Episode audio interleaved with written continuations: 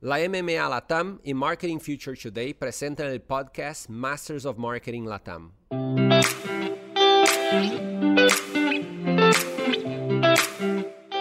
Hola, soy Soledad Moll. Me acompañan hoy Rocío Bravo, editora de Hispanic Latam en Marketing Future Today, y Federico Barallobre, CMO de Modo. En este episodio vamos a conversar con Nicolás Rubino, director de Marketing y Business Intelligence en CCU. Hola, ¿cómo están todos? Bueno, Nicolás, un placer que estés hoy compartiendo este espacio. La verdad es una buena oportunidad para conversar sobre cómo innova una, empresa con, tantas marcas en su portfolio. Vamos a intentar conocer cómo se hace eso para, no caer en la repetición, ¿no? ¿Qué desafíos van surgiendo en el día a día del negocio? Así que bueno, bienvenido a, esta nueva edición de nuestro podcast.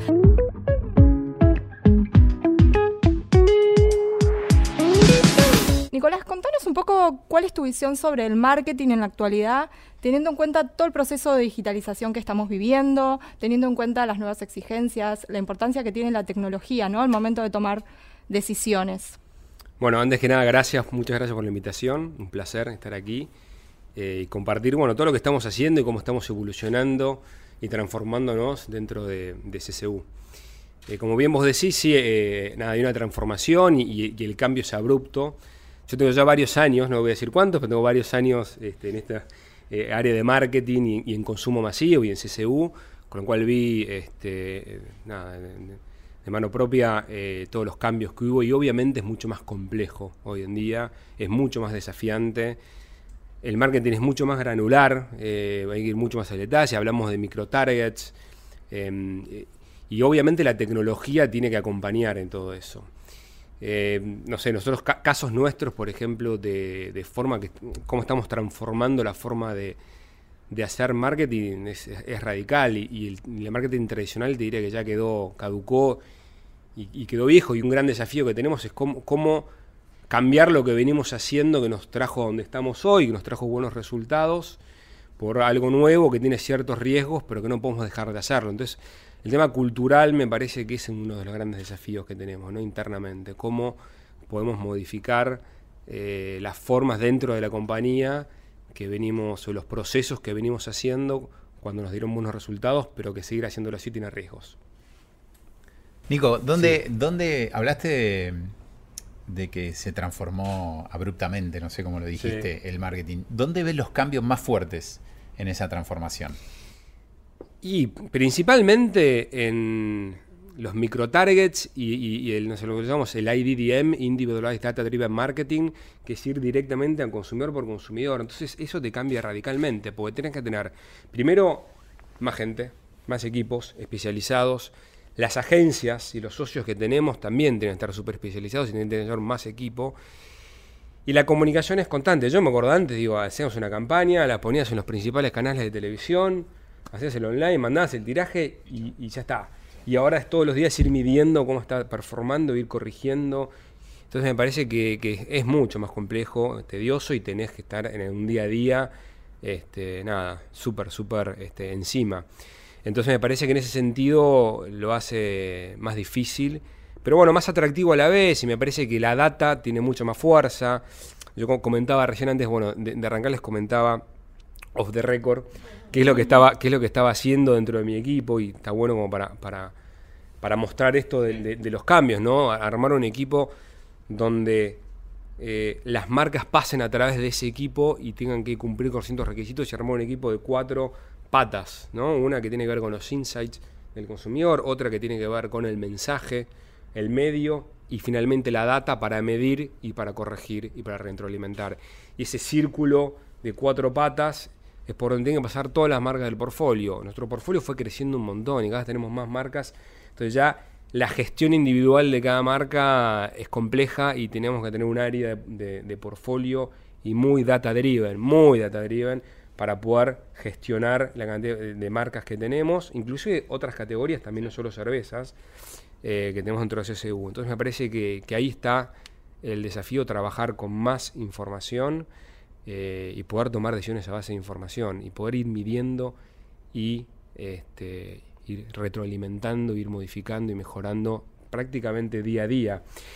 Decirlo otro- fácil. decirlo Eh, fácil es súper complejo, ni hablar. Y, y otra de las cosas que nosotros tenemos eh, históricamente un tracking de marcas donde medimos la salud de cada una de las marcas con cortes trimestrales.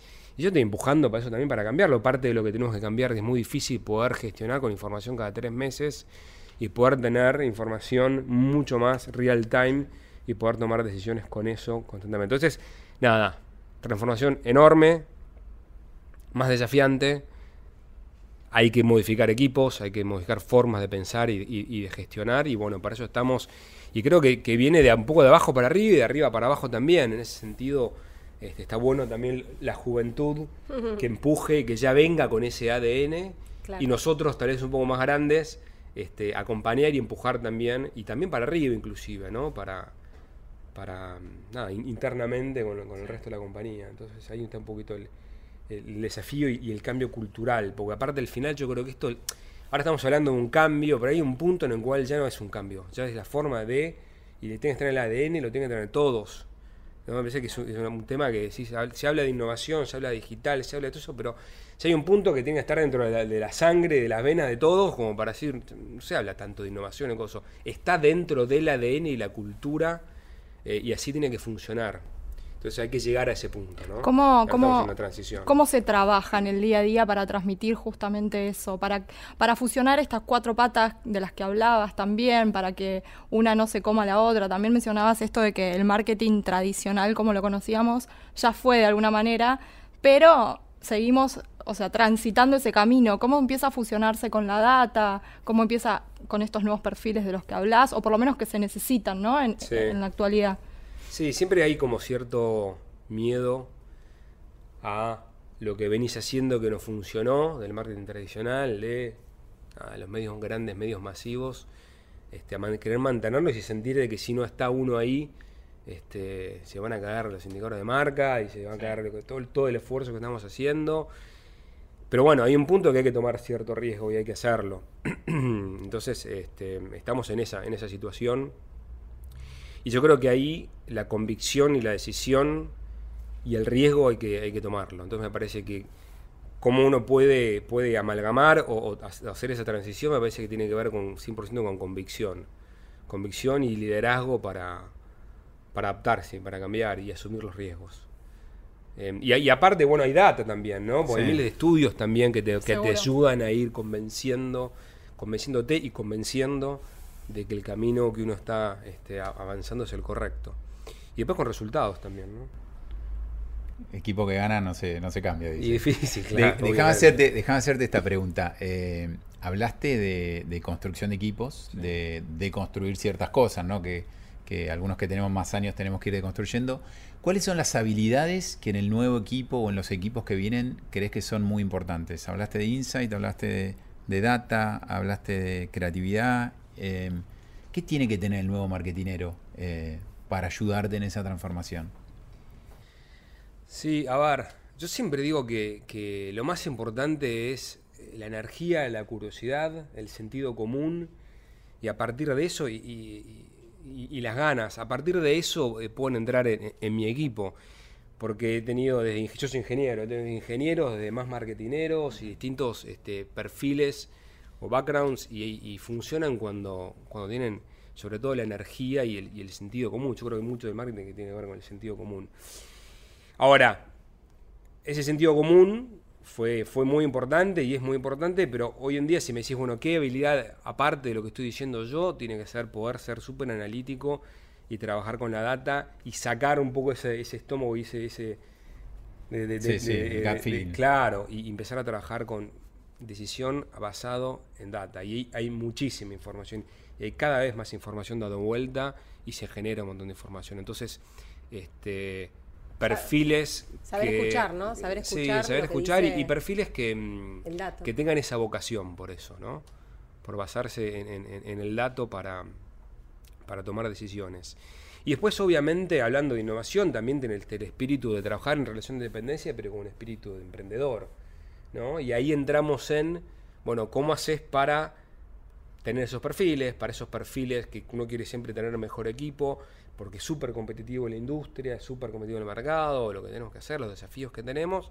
Querés nada, competir y tener el mejor equipo, pero hay que después tenerlos eh, contentos y tener un plan de carrera y tienen que estar este, este, felices en lo que están haciendo. Entonces se genera este desafío de, bueno, hoy consumo masivo, con lo que siempre fue consumo masivo en sus tiempos, sus desarrollos, que ha avanzado un montón y está innovando un montón, versus hoy categorías nuevas, como las categorías tecnológicas, la fintech, etcétera, y cómo eso que es súper atractivo y tiene tal vez periodos de crecimiento o planes de carrera tal vez más exponenciales, cómo competir. Entonces ahí yo tengo un desafío y tenemos un desafío en general, eh, los líderes de los equipos de marketing, en generar buenos equipos, desafiantes, competitivos, con estos skills que dijimos recién, y a la vez poder mantenernos en el tiempo frente a otras este, categorías nuevas, también súper atractivas y con crecimientos ah, súper rápidos. Entonces, ese es un punto que hoy en, mi cabeza lo tengo y es un desafío diario porque me está pasando y, nada, internamente lo, lo un montón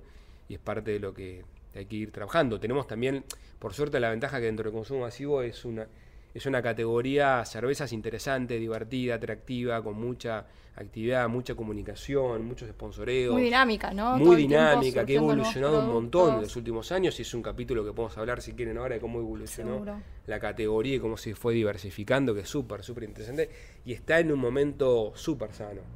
Entonces eso está bueno, CCU ha crecido, le ha ido bien en, ese, en los últimos años, es una compañía joven, con lo cual en el sentido es atractivo, pero bueno, el desafío con lo que dije anteriormente sigue estando.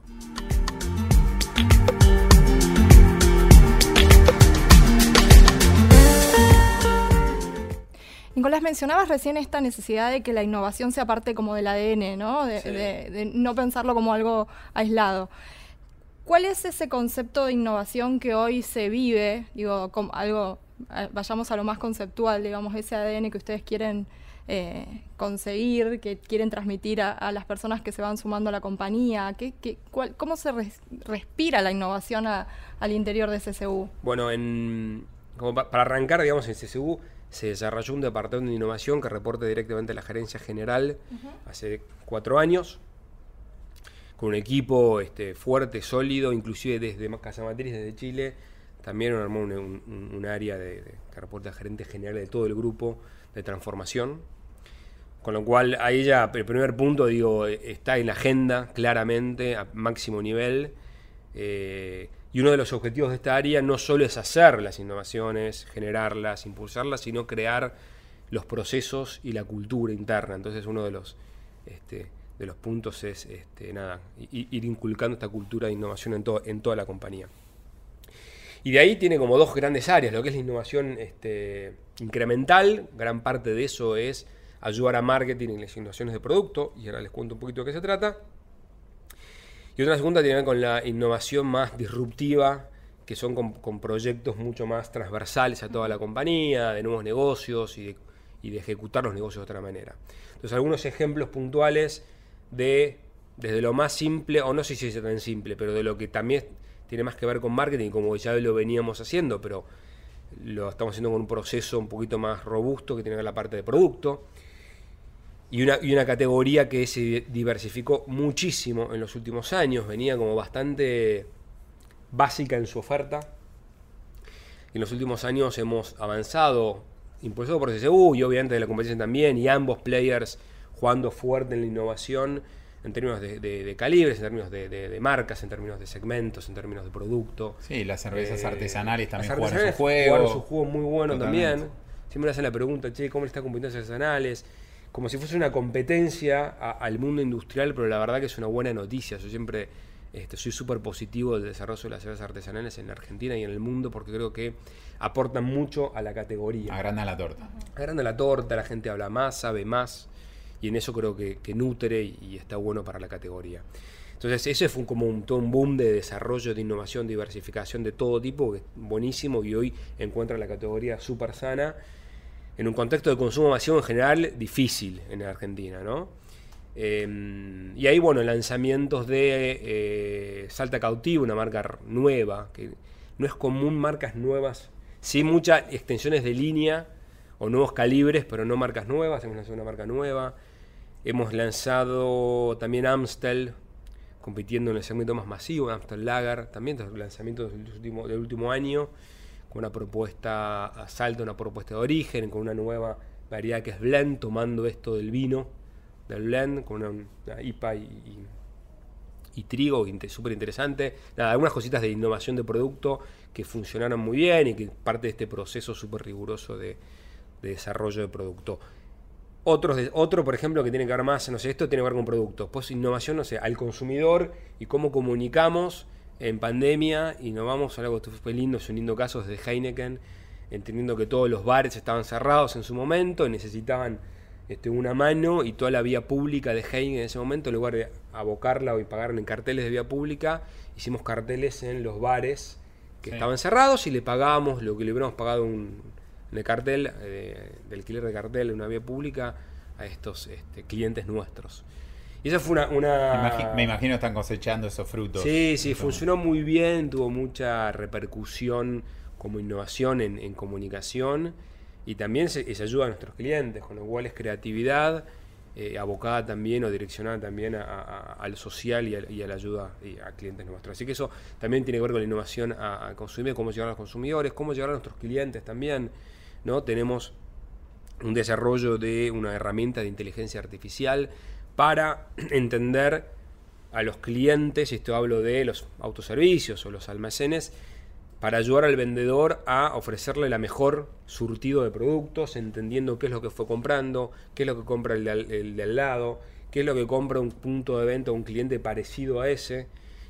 Entonces le vas, le vas diagramando y haciendo la vida más fácil al vendedor y más fácil también al cliente que tiene que comprar, porque a través de inteligencia artificial le vas ofreciendo el mejor eh, eh, surtido de todas las marcas y calibres que tenemos. Entonces eso también es una ayuda y el vendedor también puede estar más tiempo abocado a ejecutar o exhibir mejor los productos y no tanto a tener que vender. Entonces ahí también hay una herramienta de innovación súper interesante.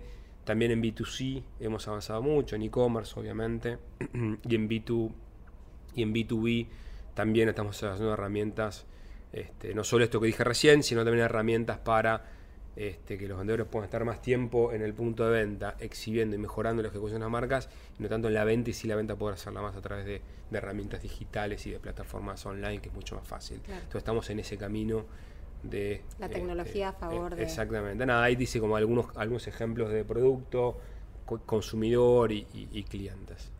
Hablas de innovación eh, en los productos, estas nuevas nuevos productos, nuevas formas de, comunicar también.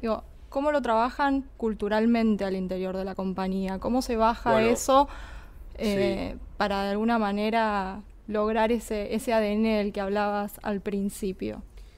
Dos puntos ahí. Uno interno, que tenemos un programa de, eh, innovación puertas adentro, eh, que se llama Despega, que es un programa de nada, de, desarrollo de ideas, donde convocamos a todos los empleados de la compañía, definimos, hacemos primero una vuelta, bueno, de dónde están los, los principales desafíos que tenemos, área comercial, puede ser este, marketing o ventas o distribución, logística inclusive, o desde la parte de producción y decir, bueno, hay tres o cuatro áreas donde tenemos ciertos desafíos y a partir de esos ciertos desafíos e invitamos a los empleados a que participen, a que generen ideas y hacemos workshops, generamos ideas, vamos filtrando y hay un ganador de esa idea y después se implementa. Es, es, parte de generar cultura, hacerlos parte de... y de retener también, ¿no? Volviendo al tema, digo, me parece que estas cosas... También, también de retener, pero también de poder tomar gente y que vean a CCU como, como una, una marca empleadora innovadora. Entonces también tenemos un programa, Puertas para Afuera, que se impacta, que lo hacemos con Endeavor. Entonces también, también desarrollamos y queremos para afuera que vean la innovación que hace CSU y cómo somos una, generamos cultura innovadora, etcétera, que es importante. Contanos un poquito sobre, sobre, sobre ese programa, porque me parece sumamente interesante. Es una, realmente es, una puerta de entrada para. sí, el formato es más o menos similar a la que conté, puertas para adentro, pero lo que hacemos es convocar este, afuera ideas y, y con eso lo que hacemos es ir este, viendo las ideas, ir filtrando, ir decidiendo y tomando hasta que hay un ganador que obviamente dentro de este concurso y financiamos estas ideas. Eh, nada, este, está bueno, me parece que está, está buenísimo, es una vez al año, ambos, se va repitiendo todos los años, hace varios años que lo venimos haciendo. Y bueno, con estos objetivos que comentábamos recién. ¿no? ¿Hay, ¿Hay cosas que han surgido de ahí que luego las, las han implementado o, o tienen como un proyecto de implementación? Tenemos proyectos de implementación en- de algunas ideas que fueron surgiendo y después eh, hay, sí, hay algunas ideas que surgieron, estas que te contaba yo de B2B, por ejemplo, surgieron de ahí también. Sí, está bueno. Es interesante. Nico, te quiero preguntar de portfolio. Sí. Eh, es increíble lo que se movió la categoría, eh, las innovaciones que contaste, eh, cómo una empresa de consumo masivo eh, se movió al e-commerce, tiene que cambiar la cultura interna en cuanto a la innovación, el vino se diversificó mucho y las cervezas artesanales llegaron a mover toda esta categoría. Digamos, lindo, eh, linda tormenta perfecta, se puede decir de afuera, pero ustedes lo, lo utilizaron a su favor. ¿Cómo hicieron para manejar el portfolio? Eh, porque tienen más de 15 marcas en el portfolio y contaste algunos detalles de algunos movimientos marcarios y trayéndote de vuelta un poco más al marketing de comunicación. ¿Cómo hicieron para mover su portfolio y eh, trabajarlo para ir eh, con marcas vía e-commerce, con marcas para pegarle al vino, con marcas para llegar a una ocasión de consumo más cerveza artesanal? Contanos un poco ese, trabajo. Sí, em, es un desafío grande que tenemos. La can- particular. Es particular, se dan varias particularidades en CCU. Por un lado es una compañía que ha, que ha crecido desde el interior hacia Buenos Aires.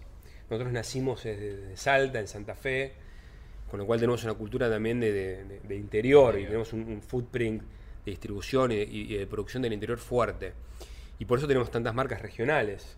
Tenemos Salta, tenemos Córdoba, tenemos Santa Fe. Schneider inclusive es una marca nacional, pero de origen regional de Santa Fe muy fuerte ahí en el litoral sur. Eh, después tenemos otra particularidad que tenemos varios dueños de marcas, ¿no? Porque nosotros no somos dueños del 100%, tenemos marcas propias, tenemos marcas licenciadas, eh, tenemos marcas del mundo Heineken, que, que son licenciadas, pero aparte Heineken es, ac- es accionista y de, de parte de dueños SSU. Y tenemos licencias con Miller, con Grolsch, con Barsteiner. Entonces tenemos varios este, dueños de marcas. Entonces eso hace no solo la cantidad de marcas, Complejidad. sino el footprint de distribución de esas marcas interior, Buenos Aires y marcas nacionales, sino distintos dueños hace compleja la eh, administración de ese portfolio, la gestión de ese portfolio a mi cargo. Eh, pero yo siempre digo que por esto que hablábamos recién de cómo se fue diversificando la categoría, de que está sana, del mundo de las artesanales, que creció y todo eso hizo que el consumidor hoy esté mucho más abierto a probar más marcas, mucho más em, infiel, por ponerlo de alguna manera. Y eso definitivamente para una compañía más challenger eh, es una oportunidad.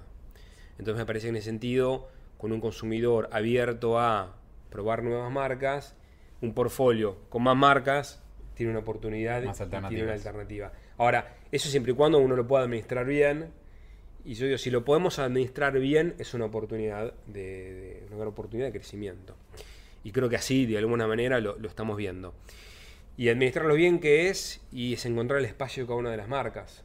Porque tenemos marcas de todo tipo y color. eh, pero bueno, eh, esto se, fue creciendo, fue madurando la categoría. eh, y, así pasa, en, digo, en, países europeos con categorías cerveceras mucho más maduras, no sé, en Alemania la marca líder tiene 6 puntos de participación de mercado.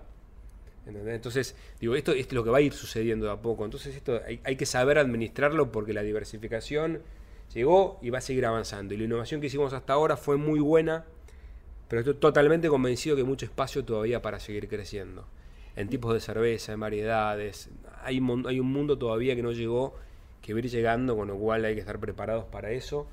Tener los equipos y tener bien diagramado el esquema de gestión de marcas para poder encontrar los micro, micro targets, mi- micro. eh, Exacto, a los eso, a eso iba mi, pregunta. Digo, ¿Cómo se trabaja desde el mensaje, no? Para llegar a, a ese consumidor eh, con cada marca, para llegar con el mensaje correcto que defina esa marca. ¿Cómo trabajan con los equipos eso?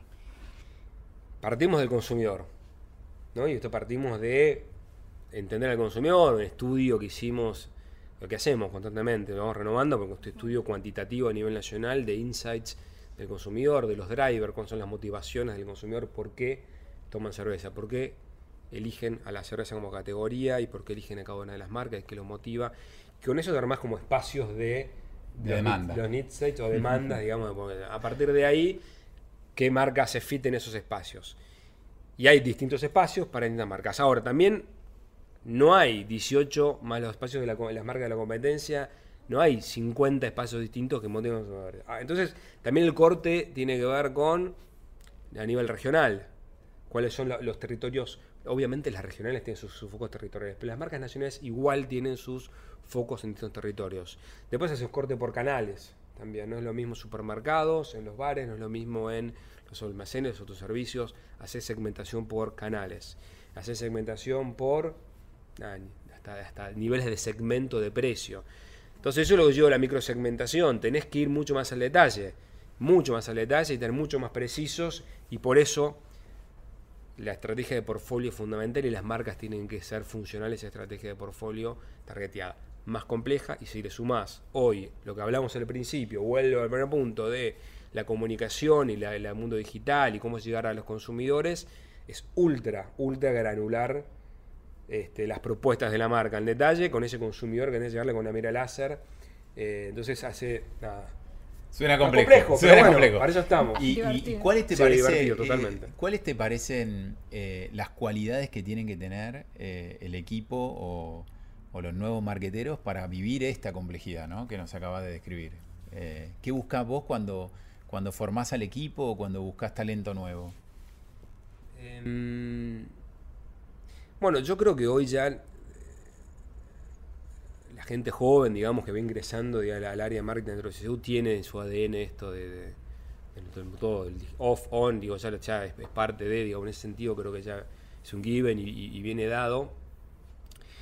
Em, sí, me parece que, tiene que tener versatilidad dentro de, del área de marketing. Nosotros tenemos mucha rotación entre marcas con distintos perfiles totalmente, consumidores totalmente distintos, este, plataformas distintas, con lo cual esa versatilidad es importante y me parece que eh, el empuje y, la fuerza también de llevar a cabo los proyectos, porque es una categoría que requiere de mucha eh, ímpetu, mucha fuerza y empujar, digamos, dentro de SEU también este, hay, que, hay que estar encima de al ser tantas marcas también vamos a estar muy encima de, ventas, del mercado, del consumidor, de la calle y siempre dentro, dentro del área CSU tiene esa característica dentro del área de marketing y que los perfiles digo que buscamos también son perfiles de, negocio y, orientados bien a, ventas. Tenemos un día a día con ventas este, fuerte. Entonces viajar al interior, viajar a los mercados, ir a ver a los distribuidores, estar con trade marketing, una fuerza de ventas, estar encima de los números, de las contribuciones marginales. Y es, una, es, un, marketing con la pata en el mediano y largo plazo, con esa visión bien de... de, sí, y desarrollo de marca, de posicionamiento, pero también con un día a día de ver los informes de venta de todos los días y cuánto vendiste ese día y cómo viene la contribución, el precio. Tenemos dentro, dentro de mi área, tengo el, el área de revenue, de pricing, está dentro de marketing, con lo cual lo, lo, lo, llevamos en el ADN, el área de marketing tiene, porque lo tenemos adentro nosotros, este, todo el tema de pricing es súper complejo, súper complejo en este, con este país, con esta inflación que hay, eh, entonces eh, eh, toda la estrategia de precio también, entonces volviendo al punto de, perfiles, me parece que lo que decía yo de la versatilidad, de la energía y que tiene una visión integral de negocio y de, y de, y de, esta, voluntad o esta curiosidad también de estar en, acción y estar en la calle y de viajar y estar, estar en el terreno. Ese, corto plazo y estar en el terreno también es súper importante. No es que nos quedamos ahí en, el, laboratorio, ¿no? Para poder volantear de acuerdo a la realidad, bueno, como, fue la pandemia, por ejemplo, ¿no? Sí, y está bueno también em, un poco de, de, de pasión por lo que vendés. Y pasión hablo de que te guste de ser cervecero, llevarlo en el ADN. Y no estoy pidiendo algo muy difícil. No, no. no estoy pidiendo algo muy difícil, pero está bueno cuando. Nada. Y, saber, yo digo, pues no es fácil, eh, hay que saber de tu producto. Entonces, hay que estar en las plantas, ir a entender los procesos, me parece que es fundamental, fundamental. Entonces, yo también inculco mucho eso de, poder este, involucrarte en, los procesos y entender eh, tu producto y cómo está hecho, que es todo un Justo iba a ir eh, con, para cerrar un poco con esa última pregunta. Digamos, hablamos de los equipos. Ahora, vos como líder, ¿no? ¿Qué te parece que, un líder hoy no puede, no puede tener, ¿no? ¿Cuáles son los skills que el líder, sobre todo en la industria del marketing, ¿no? Tiene que poder llevar a cabo esa función y liderar esos equipos. ¿Cuáles te parecen las más importantes? Em, sí, yo, a ver, te hablo muy de, lo que hoy está pasando, digo, siento que, que gran desafío es un poco lo que hablaba antes, ¿no? De cómo poder mantener este, motivados y, ser atractivos en, un mercado hoy tan, tan cambiante, tan dinámico y donde consumo masivo creo que quedó en ese sentido tal vez un escalón abajo. Vuelvo a decir que tenemos una industria muy divertida y muy dinámica por suerte, pero eh, a los costados eh, nada, hay, este, nuevos players, categorías que hacen desafiante poder mantener y retener, como hablábamos, a estos este, al equipo. Y, me parece que con todo lo que dijimos de la cantidad de marcas, lo hablamos, el, micro-targeting, eh, el mundo digital y cómo hoy la comunicación es mucho más ad hoc y es mucho más complejo todo eso, tenés esta gente súper capacitada, súper entusiasmada, motivada y a la vez el desafío afuera de otros este, nada, otras compañías con otros eh, tal vez este, tiempos y desarrollos este, ágiles, súper ágiles. Entonces ahí me parece que la motivación y como líder, digo, uno de esos skills importantes es poder tener esa, esa, a tu equipo súper motivado y, atraído. Y se suma a todo lo que dije, todo lo virtual, que aceleró todo lo que yo, todo lo que, todo lo que dije, obviamente, se venía dando en los últimos años, se recontra aceleró. Todo lo que dije. Eh, y, nuevas compañías y nuevas categorías también han avanzado un montón y son mucho más. Ahora, también eh, uno compite con trabajar para afuera, para afuera, eh, desde acá. O gente joven que, nada, lo hablábamos también, digo, intereses de hacer experiencias afuera, experiencias de estudiar o experiencias de trabajar, sin tal vez tanto, tantos este, dudas o, ¿viste? miedos, ¿no? Ya se mandan y no tienen un problema. Entonces, la competencia interna para retener equipos también se da con este, hoy lo atractivo que es para los jóvenes hacer una experiencia fuera o desde acá trabajar para afuera con obviamente las los beneficios económicos que genera ese tipo de cambio, obviamente. Entonces, nada, volviendo a tu pregunta, ese es uno de los grandes, grandes desafíos que como líder yo personalmente tengo y seguramente le va a estar pasando varios. Serían los equipos motivados, contentos. Sí, sí, con todo esto, con todo esto, está dinamismo que está teniendo, ¿no? Seguro. Me, quedo para ir cerrando, digo, más allá de todos los conceptos que, abordamos, todos los casos que compartiste, Nicolás, eh, la complejidad, ¿no? La complejidad como algo que hay que abordar, pero algo atractivo también, decíamos justamente para, para retener, para atraer a esos talentos que, están necesitando no solo CCU, sino la industria en general. Así que bueno, te agradecemos, te agradecemos que hayas sido parte de este espacio. Muchas gracias por estar presente en un nuevo episodio de Masters of Marketing Latam. Y gracias Audi por permitirnos estar en este espacio en el que estamos tan cómodos como siempre. Recordá que podés acceder a otros contenidos de MMA Latam en diferentes formatos en la plataforma Marketing Future Today.